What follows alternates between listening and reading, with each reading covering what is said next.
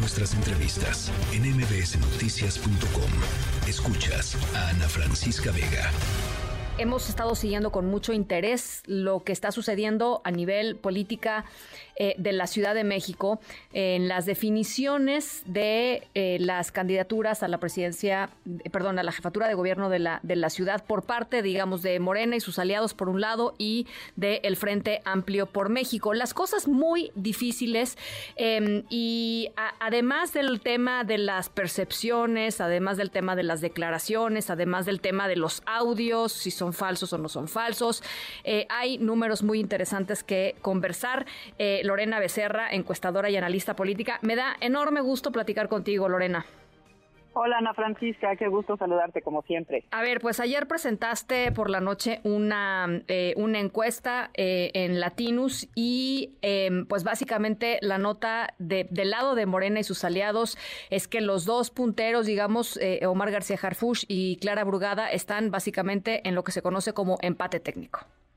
Así es, Ana Francisca. Eh, digo, esta es una encuesta eh, con metodología mixta, 800 casos en vivienda, 400 casos telefónicos, y se acabó de levantar el sábado, el sábado pasado. Eh, y se les pregunta quién preferiría que fuera el candidato de la alianza que encabeza Morena para jefe de gobierno en 2024. Omar García Harfuch tiene una preferencia de 34% y Clara Brugada de 31%, es decir, tres puntos de diferencia, ¿no? En una encuesta con un margen de error de, de, cinco, de cinco puntos. Entonces, pues sí, básicamente es un, es un empate. Eh, muy abajo, Hugo López Gatel con 12%, Mariana Boy 3%, ninguno de los, eh, de los anteriores, digamos, 14%, pero eh, para muchas personas fue una sorpresa porque García Harfush estaba en otras mediciones o en otros momentos había estado bastante más arriba que Clara Brugada, ¿no?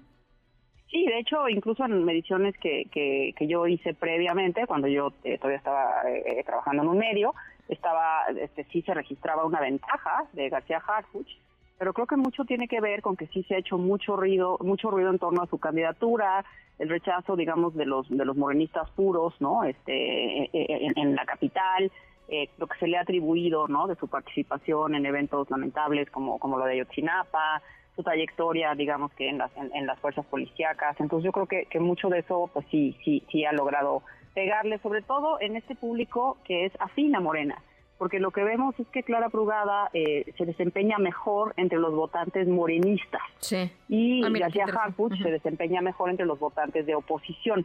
Entonces ahí es donde empieza la, la, diferencia y de ahí realmente pues el, el encontronazo, ¿no? Eh, evidentemente, esto que dices tú juega un, pues es una variable importante a la hora de eh, terminar definiendo quién va a ser el candidato o la candidata, porque pues potencialmente pueden tener resultados bastante distintos, ¿no? O sea, Exactamente, es, es, una decisión muy delicada porque, digo, si bien la apuesta es tratar de abarcar el electorado opositor, ¿no?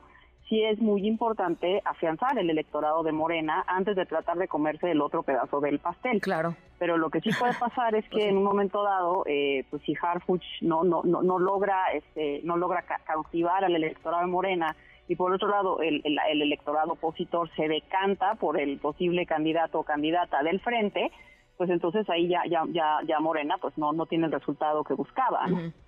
¿Cómo juega desde tu punto de vista o cómo jugará o cómo jugaría desde tu punto de vista eh, todo el tema de paridad de género? Porque no es lo mismo tener a un candidato muy eh, varón, digamos, muy arriba en las encuestas y a una o a una precandidata o un aspirante, este, pues lejos de, de, de ese primer lugar varón que tenerlos pegaditos, ¿no? Exactamente, si en un momento dado en la encuesta que haga Morena, eh, Clara Brugada sale igual de pegada como, como lo estamos viendo aquí a Omar García Harfuch, pues ella se vuelve una candidata mujer muy competitiva respecto a todas las candidaturas a gobernador que tiene que presentar Morena. Entonces, en un momento dado, aunque no ganara la encuesta en sí, si, si es la, la, mujer más competitiva, pues sí, sí, sí tendrían que, que considerar darle esa posición, ¿no? Que creo que ahí está esta otra consideración, ¿no? Entonces Morena ahí también tiene que ver el equilibrio de sus fuerzas en los otros estados, ¿no? ¿Cómo ves al Frente Amplio por México? Está el tema de Santiago Taboada, este, pero ¿cómo lo, cómo lo estás viendo? Bueno, ahorita lo que vemos este, es que antes realmente no había un candidato que se distinguiera, en general estaban como todos, digamos que muy pegados. Eh, y ahorita sí ya ya ya empezó a surgir la figura de Santiago Taboada, ¿no? Este, de hecho, eh, ahorita tiene buena imagen en la encuesta, no es tan conocido, pero eh, sí se despegó, digamos que ya del resto. se ha mantenido un orden, yo también traía siempre a Lía Limón en segundo lugar, ahorita Santiago le, le saca seis puntos, ¿no? Y ya en tercer lugar está, está Margarita Zavala y luego Sandra Cuevas y Adrián Rubalcaba prácticamente empatados, ¿no? Con 7%, 7 de, de preferencia. Aquí sí el ninguno es alto y esto tiene mucho que ver con, dos cosas. Uno, con que realmente los candidatos del frente o los posibles candidatos de, de la oposición no son realmente muy conocidos a diferencia de los aspirantes de Morena, ¿no? Y que los que sí son conocidos, como Margarita Zavala o Sandra Cuevas, tienen mala imagen. Entonces, por eso estamos viendo esa respuesta. Ahora, ¿qué, ¿qué va a pasar ya cuando, cuando exista un candidato de ambos lados? Las cosas cambian radicalmente, ¿no? Porque entonces ya la, población empieza a fijarse en los argumentos, en la imagen de los candidatos, en los atributos y en lo que venga de campaña. Eh, las, los, los no definidos por eh, cuántos, o sea, aproximadamente eh, en el, estoy tratando de entender, digamos, cómo está separada la ciudad. Hoy la ciudad eh, en términos de, ganancia de las alcaldías están mitad y mitad, ¿no? Digamos, está muy, muy clara la separación entre, entre ambos bandos, pero me, gustaría tener una idea de, de, cuántos de estas personas o qué porcentaje de estas personas en, en ambas, eh, eh, en, ambos bandos estarían todavía sin definir su, su preferencia. O sea, que podrían votar por Morena o podrían votar por el Frente, dependiendo del candidato o la candidata que esté en la boleta. Mira, hoy por hoy que no nos declara preferencia, Ana Francisca es el 16%, ¿no? Pero en realidad lo que estamos ahorita viendo más claramente es el peso de las marcas partidistas. Porque como no hay candidato definido, que eso cambia muchísimo, la verdad es que el candidato pesa mucho, ¿no? Entonces, ahorita lo, lo que te diría es que lo que está pesando son las marcas partidistas y que mucha de esta población, que ya sabemos que está muy dividida, ahorita te voy a decir por qué, se va a decantar una vez que existan candidatos. Y te digo que está dividida, que esto lo hemos visto ya, ya digo, desde el 2021, como tú, como tú bien mencionas, el 47% nos dice que quiere un cambio de rumbo en la ciudad y el 50% quiere continuidad. ¿no? Entonces, tal cual, otra, otra, otra división muy fuerte entre los capitalinos. Y de aquí te diría que la mayoría de los que quieren un cambio se van a empezar a decantar y hoy mismo también te dicen, pues se, inclinan más por un candidato del frente o por un candidato que no sea de Morena, eh, ¿no? Obviamente. Esto ya se va a ver con mayor claridad si en un momento dado el frente postula un candidato que pueda llenar, ¿no? Este deseo de cambio, ¿no? Que sí pueda ser creíble, que les agrade, etcétera, ¿no? Eh, en, términos de, cómo ha jugado desde tu perspectiva eh, en estos porcentajes que presentas tanto de Morena y sus aliados como del Frente, eh, la, la, campaña que ya está en las calles, de por, por lo menos de Morena y sus aliados, ahí está, ¿no? O sea, la ciudad tapizada, como lo estuvo en su momento de espectaculares y de, y de, y de propaganda eh, política a favor de Claudia Sheinbaum, hoy lo está de Omar García Harfush y de Clara Brugada, y en las alcaldías, hay que decir, ya comenzó a haber propaganda de Morena, de, o sea, de, Morena y sus aliados de los, de las personas que irían por las alcaldías, ¿no? Tlalpan se me, se me viene a la mente con el este individuo Pedro Aces que tiene tapizada la, alcaldía hace, hace ya varios meses. ¿Cómo juega todo esto, Lorena? Así es, Ana Francisca, y pues desafortunadamente, ¿no? Violando, violando la ley. Violando la ley, ¿no? Pues sí. Sí, sí, sí, eso es terrible. Mira, en realidad el, el, electorado capitalino es muy sofisticado.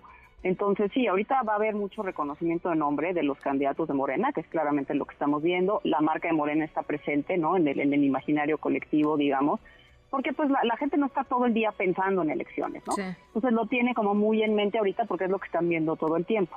Pero sí sabemos que el electorado, digamos que más, más opositor, eh, tiende a ser el crítico, ¿no? Tiende a tener, este, tiende a ser más informado, sobre todo cuando, cuando un votante se vuelve enojado con su gobierno, busca fuentes de información diversas, está más pendiente de otras cosas. Estas, este tipo de propagandas, aunque los bombardeen y todo, si realmente existe un descontento, no va a impactar, ¿no? O sea, ya cuando llegue el momento de la decisión electoral, ya cuando llegue el momento, ¿no? De las campañas, etcétera, esto otra vez regresa, digamos que, al punto en donde realmente están las preferencias, ¿no?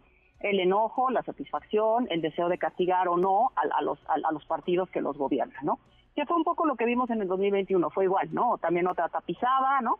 Y aún así, pues no, Morena no se desempeñó muy bien, porque en realidad sí hay descontento con, con algunos aspectos de los gobiernos de Morena, ¿no? Tanto en alcaldías como eh, a nivel, ¿no? Ya a nivel la capital. Eh, el, el, el, problema, digamos, más, eh, más cercano a la, a la gente, lo que distingue más la gente como problema es el tema de la inseguridad, ¿no?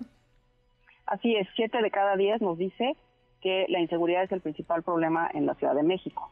Pero hay muchas otras señales de alerta. Preguntamos por servicios públicos y aquí sí es, un tema, ¿no? Sobre todo destaca eh, que, se, que se ve un deterioro en el abasto del agua, en el abasto de los medicamentos, el estado del metro, ¿no? El 49% nos dice que ha empeorado el estado del metro y el tema del tráfico. Y también una percepción muy fuerte de que en general ha aumentado la, la violencia, la presencia del crimen organizado. Esto es más del 60% que nos dice, ¿no? la violencia contra las mujeres y la inseguridad. Entonces, todo esto, pues sí, obviamente en un momento dado, ya cuando llega, llega una persona a votar, pues sí hace todo este tipo de cálculos, ¿no? Sobre todo que es lo que se empieza a discutir cuando ya hay campañas, ¿no? Y esperemos que pues ya en los tiempos, en los tiempos legales. si no fuera mucha molestia, ¿no? Si fuera, si no fuera mucha molestia. En fin, bueno, pues ahí está. ¿Algo más que creas que es relevante eh, en, en esta presentación que hiciste, Lorena? Sí, hablando de estos tiempos, en realidad, eh, es, es, correcto que ahorita un, grupo de, de, la población, ¿no? Como 30, 40, está prestando atención porque son, digamos que los más políticos, ¿no? Y cuando hay eventos importantes, ¿no? Como, un, como un proceso abierto, ¿no? Este, como, como una primaria, pues se fijan más. Pero ahorita que hay todo este caos, entonces hay un grupo que realmente no va, no va a hacer caso. Entonces toda esta propaganda, pues sí, ahí está, pero no se van a involucrar en la elección hasta que esté más cerca, hasta que esté más cerca. Entonces ahí es donde realmente viene, ahora sí que viene lo bueno.